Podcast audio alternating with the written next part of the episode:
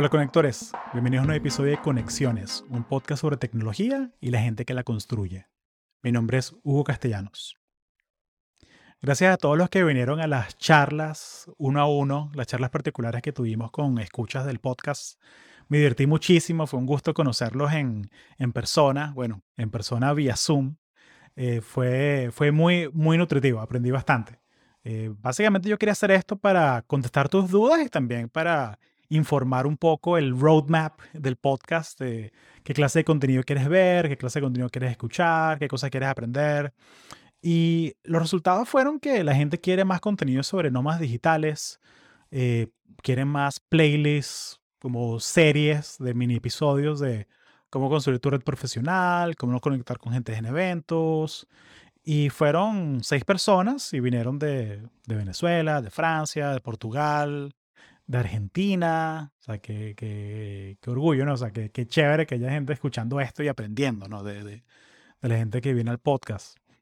Eh, también otra cosa muy, muy chévere me pareció fue que no solamente vino gente que, que me ha, ha, llegado al podcast por recomendaciones de Spotify, sino todavía me está llegando gente que sí de Escuela de Nada o gente de que sí de Pueblo People, o sea, los podcasts aliados que, que, que tenemos cosas en común ha sido muy, muy chévere ver eso. Otra cosa es que quiero abrir una encuesta que ya está abierta, una encuesta para ver qué clase de episodios quieres tener, ver en el, en el futuro. O sea, quiero, básicamente quiero crear más contenido que resuene con, con lo que tú quieres escuchar. Eh, hay muchos temas que me interesan y yo, por la verdad, yo tengo el tiempo limitado para, para hacer esto, pero quiero asegurarme que hay un balance entre lo que me gusta a mí y lo que te agrega valor a ti. Así que si sigues los link, el link aquí en las notas del show, en, si lo estás escuchando en Apple Podcast o en Spotify, vas a ver el link en las notas. Y en YouTube vas a ver las notas en, la cajita donde están los links y todo eso aquí abajo. Dale clic y te va a llegar una, un form, una planilla de Google que te viene la encuesta y básicamente son 8 o 9 preguntas sobre qué clase de contenido te gusta consumir, qué es lo que te gusta más del podcast, qué es lo que menos te gusta, qué quieres ver. Y te va a tomar como 5 minutos llenarla, así que aprovecha y llénala. También otra cosa es que la, la, planilla te va a pedir el email, pero es totalmente opcional. No tienes que darlo si no quieres. O sea, puedes escribir cualquier cosa en esa parte del email. Pero la gente que sí me dé el email, los voy a agregar a mi newsletter, que lo, lo tengo un poquito abandonado, pero los quiero agregar y porque por ahí también quiero empezar a compartir contenido sobre eh, los videos que yo hago y los podcasts que yo hago. Así que si quieres darte de alta, deja tu email ahí en la, encuesta. Otra cosa es que tenemos la, las dos comunidades, la comunidad de Slack y la comunidad de Discord abiertas. Están los links aquí en las notas del show. Eh, únete si quieres ser parte de las comunidades totalmente 100% gratis. Y estas comunidades son para que ustedes hagan networking entre ustedes. O sea, estas comunidades son para que la gente conecte con gente que escucha el podcast. Yo publico los episodios por ahí y publico de vez en cuando artículos o cosas que me llaman la atención, cosas interesantes. Pero esa comunidad es para ustedes, para que ustedes hablen entre ustedes. Eh, yo realmente ahorita no tengo tanto tiempo para estar pendiente de todos los días. Eh, quizás eventualmente tendré un community manager que esté pendiente de, de eso. Pero sí me meto frecuentemente, o sea, por lo menos una vez a la semana a leer, contestar preguntas, conversar, contestar. Eh, pero realmente si tú quieres hacer una pregunta particular, en específico, eh, mándame un email. Es mejor que mandes un email a hugo.conexiones.io. O puedes dejarme un comentario en YouTube, que yo los contesto todos. Eh, también, o sea, estoy pensando hacer más episodios en solitario. Eh, me, me, disfruto mucho eso, la, realmente. O sea, como el último episodio que fue sobre quiet quitting, eh, lo disfruto y, y, tuvo una buena, una buena respuesta de la audiencia. Muchos comentarios, buenas conversas. La gente me mandó DMs por Twitter preguntándome cosas. Fue, fue chévere. Eh, pero bueno, si quieres tener una opinión sobre qué clase de contenido viene en el roadmap de Conexiones Podcast, ve ya a Google Forms, al link en la descripción del episodio, dale clic y contesta la encuesta. Bueno, sin más, aquí la conversa con Jesús Riera de LinkedIn. Hablamos sobre networking y cómo conseguir trabajo remoto. Gracias. por hacer el tiempo, lo, lo aprecio muchísimo. Bienvenido a Conexiones Podcast. Cuéntame un poquito sobre ti. Sobre ya, ya sé dónde trabajas porque estás representando Correcto, con la gorra, pero cuéntame un poquito sobre ti. Correcto. No, gracias a ti por la invitación, la verdad que lo aprecio mucho. Bueno, yo soy igual que tú de Venezuela. Tengo, como te estaba diciendo, más o menos la mitad de mi vida fuera de Venezuela. Me mudé a Miami cuando tenía como 15, 16 años. Me gradué por acá. Y la verdad es que no sabía qué hacer cuando me gradué de, de bachillerato y me fui a Europa. Estos, ¿sabes? Estos viajes de, de intercambio por un año. Me fui a Alemania y de alguna manera convencí a mis papás que me iba a ir a estudiar alemán. Y me dijeron, dale, bueno, perfecto. Estuve allá un año y después cuando ya era tiempo de volver a Estados Unidos, porque bueno, estamos en el proceso del- de la green card y todo eso, sabes más o menos cómo funciona. Ujú. Les dije, no, me quiero quedar en Europa un tiempo más, me parece muy interesante, estoy aprendiendo idiomas, estoy conociendo gente, etcétera. Y me dijeron, bueno, te puedes quedar, pero tienes que tener un plan, tienes que, eh, o sea, ¿qué, Claro. vas a estar haciendo? Entonces me puse a averiguar y mm, conseguí, me quería ir a, a Italia. Eh, entonces conseguí una universidad americana en Italia de la que podía estudiar. Hice dos años en mi carrera allá. Después ya cuando me di cuenta que estaba bueno y tenía mucho tiempo fuera de Estados Unidos, me volví a Miami y me gradué de, de FIU. Yo estudié International Business. Y mm, cuando me gradué de FIU, yo siempre he sido una persona muy curiosa y que le gusta explorar, ¿no? Eh, entonces dije, bueno, yo estaba trabajando en, en finanzas en ese entonces, en Merrill Lynch, Bank of America, pero tenía un, tenía un gap, tenía un espacio y dije, bueno, me quería ir a, a viajar, me quería hacer voluntariado. Y me fui a Nepal. Claro. Eh, me fui a Nepal tres meses, que también te lo comento porque fue una experiencia que me marcó mucho y me, me ayudó un poco a entender qué son las cosas que me apasionan y me, me llenan de energía. Estuve allá tres meses y cuando volví, curiosamente, el trabajo que tenía de Merrill Lynch y of America ya no estaba. Entonces, tuve que, tuve que pivot, como decimos en, en, Sí. en- en tech y en, y en el mundo de... Te- Tenías una oferta firmada y ellos te dijeron, no, desapareció el trabajo, ya cancelamos la Mm, posición. Más o menos, hubo una reestructuración del equipo y el Ok. manager que yo tenía en ese entonces se fue a otra compañía y él era como que mi champion y era la persona con la que yo trabajaba más de cerca. Y el equipo, o sea, el equipo ya no estaba cuando yo llegué básicamente. Entonces me tocó, los, todos los planes que tenía me, me, me cambiaron. Y eso Ujú. fue más o menos como el 2017, por ahí, hace como cinco años después que me gradué.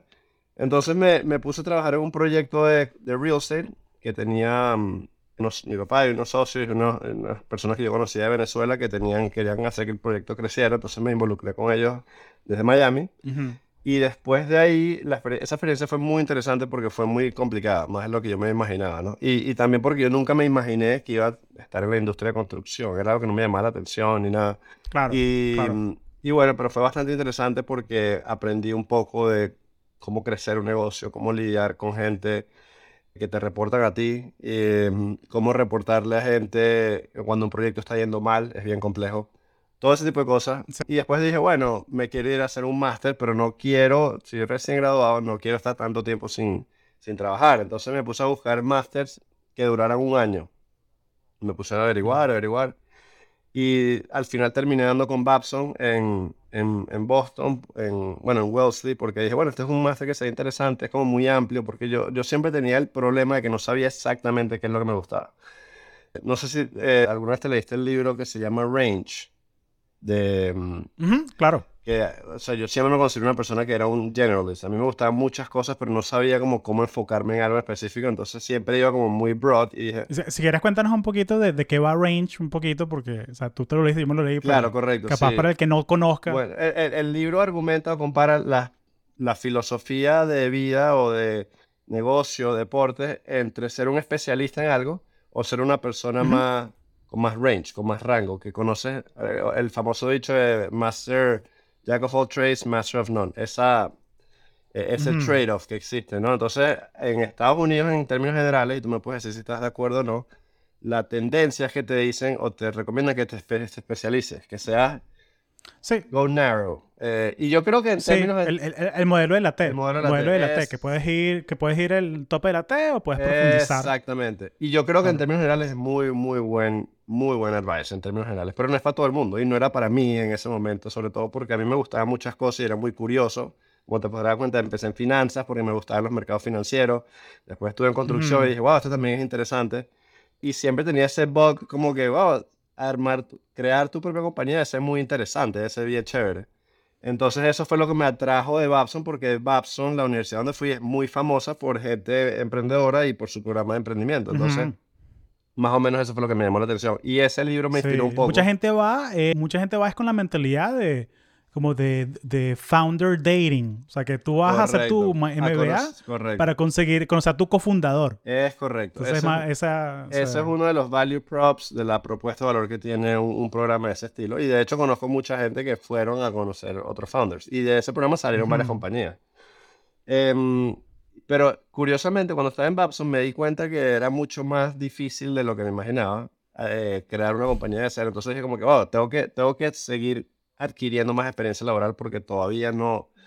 Hay muchas cosas que desconozco y, mm, me doy cuenta que que, es importante la experiencia, adquirir conocimiento. Claro, hay gente que se sienten cómodos, los, hay los típicos Zuckerbergs del mundo que se sienten cómodos arriesgándose con un proyecto y yendo de fondo y decir, esto es lo que voy a hacer y me salgo de, de- de la universidad o lo que sea, pero yo no me sentía cómodo con eso. Entonces dije, bueno, voy a ver dónde trabajo por un tiempo, pero siempre con la meta de que eventualmente quiero armar mi propio proyecto, mi propia Ujú. compañía, etc. Sí. Entonces en Babson, al, al- cuando yo me gradué de Babson, mi, mi idea era trabajar en un startup. Yo dije, bueno, debe ser bien cool trabajar en un startup porque es como que el- el- la- los aprendizajes de tu propia empresa, pero sin el riesgo de que tú estás empezando de cero y que hay tanta gente que depende de ti, etc. Pero las ofertas que me llegaron en startups en Boston y en Nueva York, cuando me puse a hacer como el, el, el ROI, calcular cuánto, más o menos cuánto pagaban, cuánto costaba vivir en Nueva York, Ujú. todo eso, dije como que va, está un poquito más complicado de lo que, lo que pensé otra vez. Entonces tuve que otra vez pivot Claro. y me llegó una oferta otra vez en construcción, eh, en Cemex, no sé si la conoces, una compañía grande Ujú, mexicana de, de, sí, de, de cemento, eh, agregados, todos los materiales necesarios para un proyecto de construcción. Y me, me dijeron como que, mira, tenemos este departamento de Customer Experience, de CX, que trabaja muy de cerca en tech y es el- un departamento que está creciendo, todavía está Ujú. el nivel maturidad- de madurez todavía es not there, te interesa unirte y, y- y trabajar con nosotros, ¿no? Entonces, completamente out of left field, como, como dicen por acá, y dije, bueno, la única vez que eso fue en Houston, Texas, la única vez que ido a Houston no me gustó, la verdad, para nada, pero suena interesante el equipo. Sí, no, no es una ciudad bonita. No es una ciudad bonita. O sea, es una de esas ciudades que hay mucho trabajo, mucha oportunidad y, y es una ciudad muy buena si quieres como darte un upgrade de el migrante que llegó a Miami y quieres como que una experiencia diferente, pero que todavía haya mucha gente latina y, y hay calidad de vida. O sea, te digo que te puedes comprar una casa. o sea, Correcto, puedes tener un trabajo normal y comprarte una casa. No, Es, correcto. que- no es como Silicon Valley que No, no, no, es otro, otra cuatro vaina. startups, tres salidas exitosas para comprarte una casa tres cuartos. ¿sabes? Sí, No- correcto. No, no es Silicon Valley. Correcto, correcto. Y por cierto veo que la cámara se congeló, no sé si, si de tu lado también lo ves. ¿Tú me ves bien? No, no, no. Te veo perfecto. Ah, bueno, perfecto, ok. Em, sí, exacto. Entonces yo tenía esta, esta perspectiva de que Houston me iba a gustar, que era una ciudad un poco aburrida y, y fea, etcétera. Pero la verdad es que me terminó gustando bastante. Me gustó mucho el equipo y dije, bueno, es una Ujú. experiencia interesante. Y me fui, acepté estar en, en, el- en el equipo. Estuve allá por dos años y medio. Y después de ahí fue do- donde llegué a donde estoy en estos momentos, que es en LinkedIn, o Ujú. bueno, en LinkedIn, como le dicen mis, mis papás. Tra- eh, trabajando, trabajando remotely first desde Miami. O sea, cuando yo estuve en Ok. todo el proceso de hablar con LinkedIn, las entrevistas me dijeron como que tenemos una política que puedes trabajar en cualquier parte de los Estados Unidos que tú quieras, donde, o sea, dónde vas a estar basado. Entonces yo le dije, bueno, en, en Ujú. Miami. Y cuando me contrataron, me mudé para acá de, de- de Houston, que era donde estaba antes. Ok.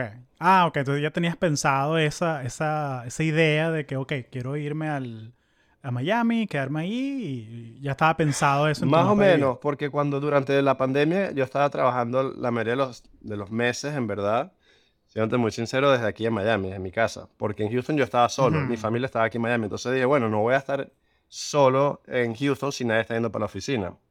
Y si voy a estar en mi casa, entonces me vine acá a Miami, que es donde tengo más familia y amigos y mi, mi comunidad. Claro. No, tiene sentido. Tiene sentido. Y sobre todo si estás trabajando remoto, es uno de los retos, ¿no? Que, ok, supuestamente es, es, es genial que puedes trabajar desde cualquier lado, pero el problema es que puedes trabajar desde cualquier lado. Entonces, ¿cómo escoges? ¿Cómo haces el, el narrow down? ¿Cómo que valoras? ¿no? O sea, ¿Qué que priorizas? eres una ciudad caminable, que puedes irte a agarrar metro, que eres un, más un suburbio, que te puedes comprar una casa si tienes chamos, eh, que eres más un sitio como que haya más, más rumba, más vida social. Correcto. Entonces, sí, por eso es que, que mucha gente decide Miami por eso, porque son profesionales jóvenes que, que quieres hacer, estar expuestos a esa cultura, ¿no? Y si eres latino, Miami es un fit supernatural. Completamente. Miami es la ciudad más al norte de la ciudad de Latinoamérica, más al norte de Latinoamérica. Es correcto, sí, completamente de acuerdo. Sí, eh, y, y es como la capital de Latinoamérica. Eh, entonces tiene mucho atractivo para la gente que, que es latina o que tiene eh, raíces latinas, porque no hay otra ciudad en Estados Unidos, en mi opinión, que se le compare. Mm. Entonces sí, por eso fue que terminé acá y ya llevo desde enero, o sea, tengo como 10 meses más o menos trabajando con, con LinkedIn. Genial. Y muy contento, la Eh, verdad. cuéntame un poquito, un poquito sobre, sobre el tema de, de, de CX, o sea, Customer Experience. O sea, ¿cómo, cómo le explicarías tú a, a tu primo en la universidad que tu primo que es, capaz es muy inteligente, pero no conoce tanto de LinkedIn, como, ¿qué es, cómo, es el, ¿cómo es el día a día de lo que tú haces? O sea, ¿qué, qué es Customer Experience en, este contexto? Sí, es excelente pregunta. Y el, el reto de explicarlo a, a un niño o de explicarlo en, en- con un elevator pitch es que depende mucho del tipo de compañía que estés y depende del nivel de madurez de la compañía también en cuanto a, a customer experience. Pero es un término un poco self-explanatory eh, en el sentido de que es un equipo que se enfoca o tiene como prioridad asegurarse que la compañía esté brindando una experiencia al cliente que sea satisfactoria. No solamente satisfactoria, que sea hopefully delightful. Entonces, claro, eso Encantadora. encantador, exactamente, una experiencia encantadora que, que, que sea que sea wow, que tenga muchos wow moments eh, al, al cliente. Claro, eso cuando tú empiezas a desglosar eso un poco tiene mucha tiene muchos detalles que, que entran dentro de Customer Experience. Y el reto también es que, en teoría, Customer Experience es el trabajo de todo empleado de una compañía. Porque, En teoría, ¿no? Claro.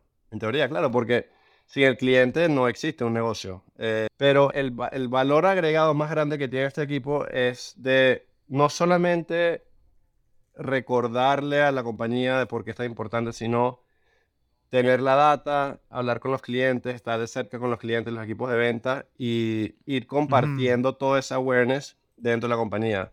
Entonces, eh, claro, sé que, que esto sería una explicación un poco a un niño de 5 años que ya estuviese perdido en este momento. Sí. Pero- No, no, no. pi- pi- Piensa en alguien más de la universidad, alguien que esté como Claro, graduado de la claro. universidad. Que, Eh, pero te sí. puedo dar el, el- el ejemplo de LinkedIn, cómo funciona. El equipo de LinkedIn de Customer Ujú. Experience tiene dos partes. Una parte trabaja mucho en lo que le llamamos programs, que es, es la parte de métricas, data, Ujú. analytics. Entonces es preguntarle al- a los clientes de LinkedIn, bien sea clientes que compran nuestros productos o miembros de la plataforma, cómo es su experiencia, o sea, que nos den inputs, que nos den feedback.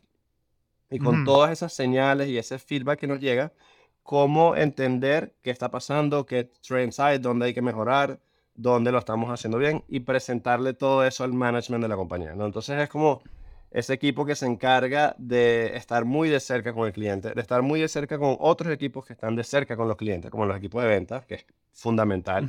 En muchas compañías CX trabaja muy de la mano con equipos de ventas o con marketing, pero casi siempre es muy, muy pegado con ventas. O sea, Eh, y operaciones también, pero sobre todo ventas. Y por el otro lado, que es donde, donde estoy yo, trabajamos en lo que le llaman special projects eh, o, o proyectos en general. Y es básicamente un executive sponsor o alguien de la compañía al, al nivel de un director, un VP, dice, mira, ujú. est- yo, a mí me han llegado muchos complaints de esta herramienta, me han llegado, este proceso está roto, hay muchos clientes que se están quejando con esto. Y es un loop, el- el- la señal puede llegar de Claro. nosotros directamente o puede venir de ellos. Y entonces tenemos un, un sponsor y dice, yo quiero que ustedes investiguen, ustedes como el equipo de Customer Experience, qué está pasando, cuál es el estado actual, por qué está pasando, quiénes son los equipos involucrados. Y no solamente eso, sino que me diseñen cómo pudiera ser una mejor experiencia. Entonces eso, Ujú. ahí es donde entro yo, entra mi equipo. Nosotros hacemos mucho research, hablamos con gente tanto dentro de la compañía como con clientes para entender qué está pasando. Una vez que tenemos todo ese research, hacemos eh, workshops o, o hacemos esquemas de cómo priorizar qué soluciones enfocarse en una versus la otra. Y después, para simplificarte todo y, para resumirlo, hacemos recomendaciones al equipo de, de, leadership de cómo se debería implementar para que la experiencia del cliente sea, sea, claro. sea mejor, ¿no? Sea más, más, sí, más robusta, más, que el cliente vea más valor agregado con, con los productos. Ahorita nos estamos enfocando, por ejemplo, mucho en lo que se llama ease of doing business, cómo podemos hacer que todas las interacciones que alguien tenga con nosotros sea lo más sencilla posible en todos los... Bueno, eso, espero que eso haya, eso te haya respondido. No, clarísimo, clarísimo, clarísimo. Sí, me, suena mucho como un consultor interno que se asegura que... correcto, la, la manera más fácil de Reduce, sí, es un consultor interno, o sea, y y, ok, la, gente que, las dos o tres personas que escuchan esto lo saben, pero yo trabajé en LinkedIn, entonces... Claro, yo, yo, yo, yo, trabajé con gente como tú también, que, que, son CX. Correcto. Pero es una de esas cosas que, que... Sí, porque LinkedIn es interesante porque no solamente le vende a compañías, sino también tenemos los miembros, ¿no? O sea, Correcto. gente que paga el LinkedIn Premium, que paga la mensualidad por tener más acceso a herramientas, tener el acceso al LinkedIn Learning, que hay 8000 cursos o más de... Sí, eres un creator, eres alguien que comparte contenido y tienes una audiencia completamente. Tiene esa, esas, dos, esas dos partes. Y mucha gente no conoce el lado de LinkedIn que tú y yo conocemos, que es el lado más B2B, por decirlo así. Pero es el lado más grande de LinkedIn sí, y es el lado que mantiene las luces prendidas, el lado que paga las cuentas. Es correcto, es correcto, eso es correcto, es, así. Sí, entonces el ease of doing business tiene todo el sentido, porque cuando estás trabajando con otra compañía que tiene, se mueve a cierta velocidad y tienen ciertos centros de costos, tienen ciertos budgets, o sea, tienes que... O sea, no puedes hacer contenido genérico, tienes que hacer algo específico para, completamente, cada persona, ¿no? completamente. Entonces, por eso, por eso tiene todo el sentido que, que te, sea, te es como que pegada como una estampilla a los jefes de cuenta, porque obviamente ahí es donde viene, ahí es donde están los pain points, ¿no? O sea, de que, de que mira, si Delta tiene 200.000 licencias de LinkedIn Learning, hay que mantener a, Delta, contento. Es correcto. O Walmart o quien sea, quien sea. O sea, fill in the blank. Pon la, tu compañía favorita aquí. Completamente de acuerdo, completamente de acuerdo. Y tiene, sí, hay muchas partes, no solamente es la parte de, recursos humanos o de recruiter que tú conoces, sino también está el lado de marketing, de campañas de, de advertisement, está el lado de, ventas, de sales navigator. Entonces tiene varias, eh, varios niveles de complejidad, ¿no? Pero... Sí, sí, No, y esta cosa como LinkedIn Marketing Solutions, que cuando hablas de, crear campañas con, con LinkedIn, que... Eh, viéndolo desde, desde afuera, yo lo veía como magia negra. o sea, como que muy, es muy confuso los productos, muy confuso. Sí, sí, sí. Sí, y, luego de adentro me di cuenta que sí es magia negra, son bien confusos los productos. Es correcto. Yo pensé que iba a ser tan fácil como, ah, no, voy a agarrar un training de una hora y yo sé cómo usar el dash, porque no, esto es algo, es bien, es muy, o sea, las tratan de hacer bien user friendly, pero igual son cosas que, que, tienes que ser un profesional de ads para saber usarlo bien y, y eh, optimizar lo que quieras optimizar. Sí, es correcto. Y en estos días, de hecho, estaba en una charla que estaban hablando de eso, que la mayoría de nuestros productos son hechos para una gente que tiene que tener cierto nivel de conocimiento o expertise de cómo manejar esta, estas plataformas. Pero el, el, el downside de eso es que a medida que vas creciendo y creciendo, tienes que hacerlo más amplio, ¿no? Eh, pero hay, hay un trade-off porque lo haces más amplio, pero entonces los power users les puedes quitar una funcionalidad o hay algo entonces que de la experiencia que se vuelve un poco más lenta. Entonces, tienes todas estas cosas que tienes que balancear que no es fácil, sin duda.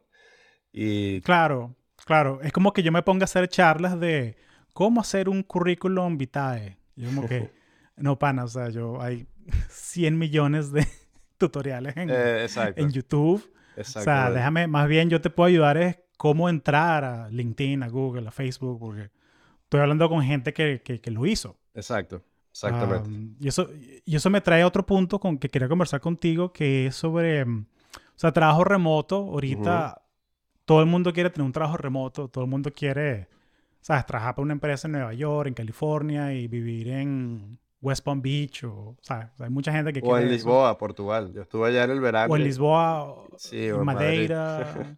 Es curioso que lo menciones porque estuve haciendo una serie de, de, de entrevistas con... No entrevistas, o sea, puse el tiempo en mi calendario para, para hablar con gente que escucha el podcast y se conectaron un par de personas que están en... Uno en Madeira y uno está en Francia. O sea, que Oh, hay wow. gente que escucha que está allá. Sí, sí, y completamente. están trabajando para compañías gringas, Sí. pero desde allá. Es muy común. En Madrid, ahorita que estuve el verano, pasé un tiempo por allá, que mi hermana vive en Madrid, conocí varias gente que trabaja para compañías gringas. En Lisboa, eso está lleno de gente trabajando en tech. No sé, O sea- no sé ahorita que varios los han ido mandando de vuelta a la oficina más a menudo, si es- qué irá a pasar, eso es un tema bien interesante, pero Sí. Pero sin Ah, bueno, duda. si te contrataron remoto, tu contrato dice que estás Claro. remoto. O Sí, es No- verdad. no es- es correcto, es correcto. Pero por ejemplo, Apple o, Google sé que tienen una política diferente a la de, a la de LinkedIn, por ejemplo, o la de Microsoft. Entonces, eh, Claro, va a ser pero bueno, pero siempre está. Microsoft. Siempre está Microsoft. Claro, O sea, claro, esa, esa es la, esa es la cosa, porque es una guerra de talento. Y completamente. lo que están hablando, lo que están hablando, no sé si era Accenture, que Accenture sí se puso retrógrado y dijo, todo el mundo, no me acuerdo, la gente se va a quejar en los comentarios y gritarme, pero bueno. En Accenture puso que, puso, o sea, they put their foot down, que no, todo el mundo para la oficina ya. Entonces, el- lo que vi, el, el comentario de alguien que trabaja en Accenture, que vi que, bueno, ahora Accenture se convirtió en el pipeline para Deloitte. Claro, Que Deloitte se dice, vive donde tú quieras, mientras Exacto. vivas a menos de, de 10 millas de... Creo que mentira, como a 20 millas de un aeropuerto. Ah, Puedes vivir en cualquier ciudad. ok, ok. O sea, tienes que tener un aeropuerto Sí, cerca. Es lo único que te piden para que si puedas ir a ver en- clientes y cosas Sí, exacto. Sí, no, Pero es mientras bien tanto, múdate donde te dé la gana. Sí, sí, sí. Es, es bien interesante ver cómo va a terminar ese tema. Me, me da mucha curiosidad, pero yo estoy de acuerdo contigo. Yo creo que al final del día hay una guerra por talento y el, las compañías Sí. que más Si eres bueno, si eres bueno, you'll be okay. Sí, O sea, exactamente. you'll be okay. O Exactamente. sea, es, es es correcto. Completamente de acuerdo. Sí, mira, y entonces, ¿cómo, cómo harías tú para conseguir un trabajo remoto hoy con lo que ya sabes, con lo que aprendiste de tu experiencia? O sea, ¿cómo harías tú? Como que, ¿dónde irías? O sea, estamos, estamos un poquito bias. Vámonos a LinkedIn de una, pero, pero ¿cómo, cómo harías tú el, el proceso de, de- de- de conseguir un trabajo remoto hoy en día con lo que, con lo que sabes tú? Es una pregunta un poco difícil de responder, pero yo creo, y no es por, obviamente estamos biased, pero creo que la, la manera más eficiente de hacerlo es a través de, de LinkedIn, de la plataforma. Eso es lo que me ha funcionado a mí. Eh, bueno, yo diría dos cosas. Uno, LinkedIn, aprovecharte de toda la información que puedes conseguir ahí, no solamente los trabajos, sino gente que trabaja en esas compañías. Puedes filtrar por trabajos que son remotos, puedes usar LinkedIn Learning y agarrar nuevos skills, etcétera. Pero también es tratar de ir a, por ejemplo, si quieres vivir en Miami y trabajar remoto desde Miami, ver a ir a eventos de Miami Tech Week. Hay mucha gente que yo he conocido en Miami que trabaja en Amazon, en Facebook, en Google, en, en Spotify, que fueron contratados en otros sitios y decidieron irse remote a Miami. Entonces, al tú tener acceso a esa información, puedes más o menos entender qué hicieron ellos, qué oportunidades hay, a lo mejor están contratando en su equipo. Eh, porque la verdad es que tu- el, el network que tú construyas es extremadamente demasiado importante. Yo creo que esa es una parte que yo no entendía también, que he entendido más poco a poco, sobre todo estando dentro de LinkedIn. Y no solamente amigos o conocidos, sino lo que le llaman los, los weak ties. O sea, conociste a alguien en un evento, le dijiste, mira, esto es lo que yo hago, esto es lo que me interesa, eh, podemos eh, organizar un coffee chat. Eso de verdad que, que funciona. O sea, eh, tiene, tiene... No, funciona. Bueno, este podcast existe gracias a Coffee Chats. Exacto, O exactamente. sea, Ento- este, este podcast son 150 episodios de Coffee Chats, básicamente. Exactamente, exacto. Entonces, eso, esa sería mi recomendación, porque no es, no es tan sencillo, pero no es imposible tampoco. Claro. Eh, entonces, eh, yo, yo creo que, obviamente, a mí me encanta Lin- LinkedIn y a ti también, pero la plataforma es muy, muy eficiente y si, la, si de verdad le dedicas el tiempo y le, le comentas o le das like a gente que trabaja en estas compañías que a lo mejor a ti te gustaría trabajar para ella remote y empiezas a, a crear esa comunidad y a ver oportunidades, de verdad que ayuda muchísimo. Y la otra, ve a sitios en la ciudad donde quieres vivir y conocer gente. O sea, pero lo resumiría todo Ujú. en, en, en network. De hecho, me estaba leyendo un libro en estos días que decía network relentlessly. O sea, como si crees que estás haciendo mucho network, créeme, you're not. Go even further. Eh, entonces eso es lo que yo trato de tener en mente.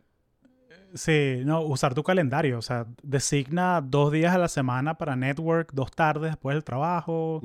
O sea, tenlo como tiempo protegido. O sea, yo tengo un bloque los jueves de una hora y media de follow-ups. Exacto. Y voy a mi CRM. Yo uso un, un- una, una herramienta de Customer Research. um, ¿Cómo es? CRM es Customer. Yo lo he usado tanto tiempo que no sé ni siquiera lo que significan las siglas, ¿sabes? Una de esas vainas que... Eh, ah, Customer, Customer Relationship Manager. Customer Relationship Manager, yeah, yeah, CRM. Ajá, entonces, básicamente es un spreadsheet, es una hoja de Excel gigante que tiene toda la gente que conozco, la última vez que le hablé, qué compañías están, qué les interesa, el nombre de su perro, gato, ¿sabes? Claro. Y hacerle follow-up a la gente, o sea, hacerle follow-up, de mira, ¿cómo está todo ya? Eh, mira, vi que tú vives en Nueva York, vi que esta semana hay un evento en Nueva York, creo que te interesaría, aquí está el link. Va- y a mí me gusta mucho cuando les pongo en la, en la, cuando firmo un email, pongo no need to reply. Claro, le das como un easy out, que es algo que... Un, un, un easy out, claro, o sea, yo no, yo no, yo no quiero robarte tiempo de tu día, yo quiero agregarte valor. Es correcto. Yo creo que ese es el enfoque o, o la manera en cómo pensar en network. Es, es una cuestión de valor agregado. O sea, tú estás tratando de agregarle valor a esa persona y esa es una cuestión recíproca, sin duda. Eh, Sí. Me parece muy, muy eficiente eso que, que recomiendas. Y mientras uno haga más ese tipo de cosas, mejor. O sea, más probabilidades tienes de que te salgan más oportunidades. Sí, no, y hacerlo de manera natural. O sea, a mí me funciona como que tener un bloque de follow-ups, como que para hacerlo, pero también, o sea, de repente es un sábado y vi que hay un evento chévere en Miami de stand-up. Claro. Bueno, te lo comparto y, y es también una manera como de romper el hielo de que, epa, ¿cómo está todo allá? Y, o sea, es una manera de mantener y, y Completamente. algo que, algo que, no sé si lo haces tú, pero tú haces mutual intros. Me, me- me eh, completamente, sí. Yo creo que esa es una de las cuestiones Ajá. del networking más poderosas es eso, o sea, Eso, Mutual eso. building bridges. ¿Cómo, cuál es, cómo te gusta hacerlas? Bueno, es buena pregunta. La primera es que siempre trato de ser un poco curioso y averiguar que, por ejemplo, eh, usando LinkedIn, a dónde fue, qué colegio fueron. Esa es una muy grande, sobre todo en los Estados Unidos, ¿no? ¿Dónde fuiste al colegio? Porque es probablemente que si yo fuiste a Babson y tú fuiste a Babson yo fui a Sí. Babson, hay algo en común, ¿no? Hay un tema, hay Sí, alguien. exacto. La, la escuela, la universidad, Es- que si hiciste, le- le- hiciste un MBA en el mismo sitio que yo, hay una, hay una conexión ahí de una, hay un instant connection. Exacto, exactamente. Entonces yo miro esas cosas, por ejemplo, si es alguien que comparte, depende del contexto, ¿no? Pero comparte artículos en, en LinkedIn, veo más o menos qué le interesa, le puedo recomendar, le puedo compartir mi perspectiva. Si es alguien que es un creator, por ejemplo, o pone eh, parte eh, información en LinkedIn y tú le comentas, eso para ellos es un big win porque le estás generando engagement y es algo que valoran. Entonces, es siempre, volviendo a tu punto, lo que estabas diciendo de, de ser de, es como ser de servicio, ¿no? Ser de valor agregado. Ajá. Y eso eventualmente te lleva no solamente a hacer mutual introduction, sino no tiene que ser una persona, puede ser un interés en común. Es como connecting the dots. Em, pero para eso tienes que ser un poco curioso. Y Qué cómico que Connecting the Dots es como se llama mi newsletter. Que, Ah, bueno, exacto. que se pueden suscribir si van aquí en las notas del show. Hay un link a Connecting the Dots. Ah, lo, va- lo voy a anotar también para yo, para yo suscribirme. Buenísimo. Sí. Exacto. Pero sí, no, eso, eso es, eso es muy, eso es clave. O sea, yo me he dado cuenta que, y conversando haciendo este podcast, incluso me ha pasado que de repente hablo contigo y hablo que sí con, con Carolina Vaquero Claro. y veo como que, ah, conchale, los dos La tenemos, cara. vamos los tres, ya va, pero los dos están en Miami, están en LinkedIn, no se conocen. De una, email para los dos, WhatsApp. Yo lo que hago es que yo hago como que lo, hago esti- estilo guerrilla, que es que hago un grupo de WhatsApp con tres personas. Epa, mira, No eh, falla, no Jesús falla. está metido en esto, Carolina está metida en esto, se deberían conversar. Chao, y me voy del grupo. Eh, exactamente, el otro día, la semana pasada lo hice con un amigo que vive en Toronto, que se acaba de mudar con otro amigo que vive en Toronto. Me, me encanta, me encanta hacerlo. Y lo más curioso del tema es que mientras uno más lo hace, la gente tiene como más ganas de querer conectarte a ti también. Entonces es como un círculo virtuoso, como le dicen, ¿no? Eh, Exacto. es bien, bien, bien, bien interesante. Eh, bueno, y de hecho yo estoy aquí hablando contigo hoy precisamente por eso, ¿no? Por, por Porque Carolina dots. nos conectó. Exacto, el poder, el poder de las conexiones. Fue Carolina, fue, presente, yo ¿no? pensaba, no sé por qué yo pensaba que había sido Francesco Estumpo, pero Bueno, creo- podemos tener más de dos personas en común también. Exacto. ¿sabes? Bueno, O sea, pero eso no. eso- claro, Yo creo que fue Francesco, yo creo que fue Francesco. Yo creo, no sé, pues, tengo que ve- verificar, pero bueno, los dos son grandes amigos, Carolina trabaja conmigo en LinkedIn, Claro. en LinkedIn obviamente, entonces bueno, eso fue Ella, ella es la, ella es la presidente de LinkedIn Miami. LinkedIn Miami, ella, correcto, la- la CEO de LinkedIn Miami. De hecho, la primera persona, una de las primeras personas que yo hablé o con la que conocí cuando entré en LinkedIn fue ella, porque la, la recruiter me dijo como que, mira, esta persona en LinkedIn que en, en Miami que organiza eventos y eh, hace todas estas actividades chéveres, escríbele y tal. Entonces le escribí y ahí eso fue como en diciembre. De ahí nos hemos hecho grandes amigos, la verdad. Muy, muy chévere. Claro. Sí. ¿Y cómo es tu approach cuando vas a un sitio, suponte que tú quieres conectar con gente en, no sé, en Microsoft está muy fácil, pero tú quieres conectar con gente que sí de Spotify Ok. o algo así. Sí, porque gente de Microsoft lo buscas en Teams y ya. LinkedIn y Microsoft son una Correcto. compañía, ¿no? Pero, pero quieres conectar Correcto. con gente de Spotify o gente que sí de, de Amazon. ¿Cómo, ¿Cómo le harías? Como que quieres conversar con alguien de... ¿Cómo harías tú? O sea, me da curiosidad tu approach, sinceramente. Es muy buena pregunta. Yo creo que, bueno, de hecho te pongo un ejemplo. El sábado hubo un evento en Miami Tech Week, que por cierto, cuando vengas a Miami avísame y te, para que vayamos para uno. Y había mucha una. gente, había mucha gente de Salesforce, había mucha gente de, mm, bueno, todas estas compañías de tech, Amazon, había muchos emprendedores. Y eh, lo que tú dices es verdad, cuando hay gente de Microsoft o LinkedIn es muy fácil porque tienes muchas cosas en común. Tú sabes quién es, lo puedes buscar internamente, etcétera. Claro. Pero de Salesforce, por ejemplo, te doy un ejemplo concreto. Yo sabía que ahorita, en estos momentos, está el, el evento de, de Salesforce de Dreamforce en, en, en California. Ujú. Entonces, ese fue como que mi hook, porque, y yo creo que todo nace de, de- de curiosidad y leer y estar como que al tanto de cosas que son relevantes en el- los temas que te interesan. Y hablé con varias personas que ahí de Salesforce acerca de cómo era Dreamforce, de si ellos Ujú. iban a ir o si no iban a ir. Entonces inmediatamente teníamos ese tema de conversación en común porque yo había leído de Dreamforce, bueno, Claro. también porque LinkedIn participa ahí, porque mucha gente en tech conoce Dreamforce, una vaina bestial. Pero me, me- me- pensando en ese día, me acuerdo que fue una, un approach bastante eficiente porque ahí conversamos Ujú. y después conectamos por LinkedIn y eso fue como que el icebreaker, ¿no? Así fue como rompimos el hielo. Eh, pero hay muchas maneras de, de- de- de hacerlo. Puedes hablar de cualquier cosa. Es como, como, o sea, es como que estás llegando a la universidad nuevo. Tienes que, yo creo que es cuestión de tener iniciativa y tratar de tocar Ujú. un tema donde pueda haber interés mutuo. Claro. Eh, Y- y, y- iterar, iterar. O sea, y buscar cuál es tu estilo, cuál es tu estilo, descubrir cuál es tu estilo. Yo soy muy de... mm, Correcto, exactamente. Yo soy muy de recomendaciones. Yo soy muy de... Yo soy muy de... Ah, mira, fulanita está en Nueva Orleans con el novio. Déjame, voy aquí a Apple Notes, busco mi nota de cosas que hacer en Nueva Orleans, copy paste y se la mando completa. Wow. Pero vi que ibas a Nueva Orleans. Estos son los restaurantes que me encantan de allá. Si quieres shows de jazz, está este sitio cool. Y también como que tú conoces a la persona, ¿no? O sea, tú sabes que, ah, mira, Claro, fulanito es más, claro. de, es más de música electrónica, no le gusta tanto el jazz, pero le gusta comer. Entonces, claro. tú recomiendas, ¿no? Entonces, yo tengo como, yo tengo mi second brain en, Ujú. o sea, como que de recomendaciones, artículos, cosas que me gustan, que me llaman la atención y lo, y lo comparto. Me parece súper, Entonces- súper buen, buen tip. Tú sabes otro que también, eh, eh, eh, en esa misma, similar a ese, que me ha sido muy útil también. Mucha gente se ha mudado de, por ejemplo, Miami, de California, Nueva York, y no conocen la ciudad muy bien. Y ni idea. Y no saben que si, cuáles son los barrios peligrosos. Exacto. No saben dónde está la comida cubana de verdad, dónde están los Eh, tourist traps. Exactamente. Entonces yo le digo, mira, estos son los sitios donde tienes que ir, estos, estos son los sitios donde no tienes que ir, estos son los restaurantes buenos, y eso le añade demasiado valor a este tipo de personas y por ende están más dispuestos a querer compartir contigo. Y el día de mañana, cuando ellos se acuerden de algo que te puede ser útil a ti, te lo van a, te lo van a decir simplemente porque la gente tiene la tendencia de querer ser recíproca, ¿no? De querer devolverte el favor que... Entonces, mientras, yo creo que lo podríamos resumir entre una, una mentalidad como de servicio hacia los demás. Sí, de eh, servicio. 100%. 100%. Saber qué puede, qué puedes servir tú y... o sea, no, que, no, no que te pueden dar, sino que puedes dar tú. Es correcto, Y, es correcto. y de vez en cuando, cuando tú necesitas un favor, ahí tú vas y... y- E- o sea, exacto. es, como, es, como, es como una cuenta de ahorros. Tú depositas, Eh, depositas, depositas. Cuando te haga falta, tú sacas algo.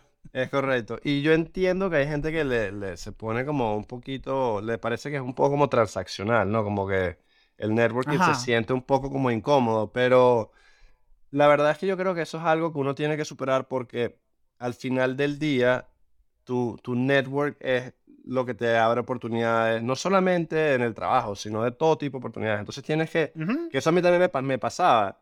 Y la verdad es que la gente está mucho más dispuesta a ayudarte lo que, lo que te imaginas. Y, Claro. y s- el simple hecho que tú le añadas valor a su vida eh, te pone a ti en una posición de, de poder ganar en, en un futuro. Entonces, sí, hay, hay un componente transaccional, pero, pero that's okay. O sea, yo creo que eso es algo que people have to embrace porque la, el- el- el- vale la pena. O sea, tiene... Sí, sí. No, y, y- y- y es como un... Por ahí tengo una gráfica de una presentación que hice hace años de, de esto, de networking, que es, es un espectro de las relaciones, ¿no? Completamente. Entonces un espectro como desde completo extraño hasta mi mejor amigo. Entonces las personas van a caer en ese espectro, ¿no? Y en ese espectro puedes tener un mentor, un coach, un pana para caerte a palos, un pana para ir a hacer surfing, una persona que para rebotar ideas de carrera, ¿sabes? Entonces tú, tú ves como que, ok, ¿en qué parte del espectro está esta persona? O sea, idealmente uno podría jalar todo el mundo hasta ser tu mejor amigo, pero no es el caso. No, O sea, y no es eres- necesario tampoco, Y no es necesario, no es necesario, exacto, pero, pero saber que, mira, que, ok, la idea es que tengo esta gente, tengo como que mi inner circle de las personas que tengo mi, mi personal board of advisors, o sea, la gente que yo admiro y que yo, mira, este es mi pana, el tipo, Exacto. mira, no, mira, yo necesito un contador y tengo el tipo, o sea, el que me hace las cosas a mí, no, necesito un realtor porque voy a comprar una apartamento, tengo un tipo para, o sea, Completamente. yo lo veo de esa manera, o sea, que Sí, co- construye tu círculo. Completamente, completamente de acuerdo. Y embrace it, o sea, embrace that discomfort. No lo pienses mucho, o sea, go for it. Yo creo que ese es el, el mejor eh, consejo que pudiera dar. Sí, no, oye, muchas gracias, no, nos ayuda mucho y, y es eso, porque yo, yo creo que estamos como en el mismo wavelength de, de estas cosas, eh, pero sí, siento que este tema de los mutual intros a mí me, me saca de quicio esa vaina, porque hay gente que como que penosa y es como que, pana, no, o sea, No, yo te estoy presentando no- a alguien es para pa, pa- pa que, que crezcas, ¿no? Correcto, correcto. Es un, es un win-win. Estoy completamente de acuerdo. Sí, tiene mucho lo, valor. Lo único que le agregaría es el tema de, de siempre hacer el, el... Claro, como yo lo hago tanto, para mí ya, ya es algo como que natural, es hacer el, el- lo que llaman el double opt-in. O sea, asegúrate que las personas que vas a conectar estén abiertas a ser conectadas con alguien. Claro, claro. No es que vas a hacer como de la nada, vas a conectar fulanito con Pepito porque crees que se llevarían bien. No, tú les preguntas. Correcto. Tengo un pana que trabaja en Amazon, que está buscando gente como tú. interesaría hablar con él, exactamente. Ese es mi approach, ese es mi approach también. De hecho, bueno, Francesco ahorita que está trabajando en Spotify, eh, hay otra amiga en común que es amiga de Caro también, que trabaja en Spotify, acaba de empezar, ya antes estaba en Twitter, entonces Caro le escribió, Caro le escribió a su amiga de Spotify, yo le escribí a Francesco y le dijimos, mira, para que conozcas a esta persona y, y connect, y tú sabes, para que chateen, hablen, hab- hablen de acerca de su experiencia de Spotify. Los dos dijeron, perfecto, buenísimo, claro que sí. Pero e- ese es mi Claro. approach también. Yo Me Bueno, gusta. normalmente le escribo a la persona primero y después veo si hay interés y si, si lo hay, bueno, es- conecto a los dos y después me voy. Les doy un easy out, como dicen. Claro, claro. Sí, si lo quieres poner como que, ese es como que nivel master, ya. Si lo quieres hacer nivel sensei, lo que, lo que, lo que yo hago es que a las tres semanas les mando un reminder. Epa, ¿ya se tomaron un café o qué? Ahora, esa nunca, esa nunca la he hecho. E- Esa, esa a veces la hago, pero en privado, ¿sabes? Como que le pregunto por WhatsApp. Sí, no, Eh, claro, claro. Depende de la persona, ¿no? Depende O sea, de la persona. Claro, si hay mucha confianza, le digo como que pasan a conocer o qué. Eh, y tú sabes que entre venezolanos hay muchísima confianza. Sí, Y sí. tú hablas, echas para afuera y no te importa. Eh, pero claro, cuando... Claro, claro. No, pero es la diferencia entre ser como consejo de networking gringo, como que muy, muy así, muy de Harvard MBA, de que no, el Más follow serio. up y. Y, y, y, de pronto eso funciona, eso te puede dar una base, pero tienes que modularlo a, a nuestra cultura. Claro, eh, completamente. Y la idea al final del día es que no se sienta que es como algo forzado, sino que se sienta que es algo chévere que te añade valor. Ese, eso es Sí. todo. Eso es todo. Sí, es, un- es un- es es algo social y, y ya. Es Eh, sí. Oye, Jesús, muchas gracias. estás compartiendo mucho oro aquí y, y gratis. No, siempre a la orden, cuando tú quieras. Tú avísame y yo me, yo me conecto. Sí, oye, no, muchas gracias y, y ahí cuadramos para vernos en Miami pronto. Eh, no te puedo dejar ir, tú que eres LinkedIn, no te puedo dejar ir sin preguntarte cuál es tu next play. Es, eh, bueno, eso, eso es una, una pregunta muy, muy común en LinkedIn, ¿no? Como, la verdad es que como acabo de empezar, mi next play inmediato en, la, en profesional sería, eh, es crecer dentro de mi equipo de Customer Experience Ujú. y llegar a ese próximo, a ese próximo escalón, a ese próximo rol. Pero en un futuro, y quizás esta es una conversación que podemos tener más adelante, me, me, me llama mucho la atención el área de producto y de enviar productos al mercado. Entonces ese sería como mi next play más adelante. Estoy trabajando en, en cómo poder posicionar mi carrera de una manera que eventualmente pudiera estar más cerca del área de producto. Como no, no necesariamente Product Marketing Manager, sino quizás más Product Manager, o sea, alguien que tenga influencia, no en la comunicación de un producto, sino en enviarlo. Shipping products me llama mucho la atención. Entonces sería como que el, el... Entonces no es un next play, pero es como un next goal. Y next play es seguir en, en mi equipo de Customer Experience en LinkedIn. Claro, La me- creciendo, Sí, me lo que- lo que encanta. el equipo haciendo. es súper cool. eh, estoy rodeado de gente sumamente inteligente, de las que aprendo todos los días. Entonces no me puedo quejar, ¿sabes? Entonces digo, bueno, Claro, mi meta, mi next play es seguir creciendo aquí por un tiempo. claro, claro. Bueno, pendiente que hay unos recs de Associate Product Manager en LinkedIn. Sí, es que- correcto. Es que yo, lo, yo lo programa- he visto por ahí pendientes, pendientes cuando se abran de nuevo, por si ves algo interesante. No, claro que sí, claro que sí. Y ahí estamos, ahí estamos hablando seguro cualquier cosa.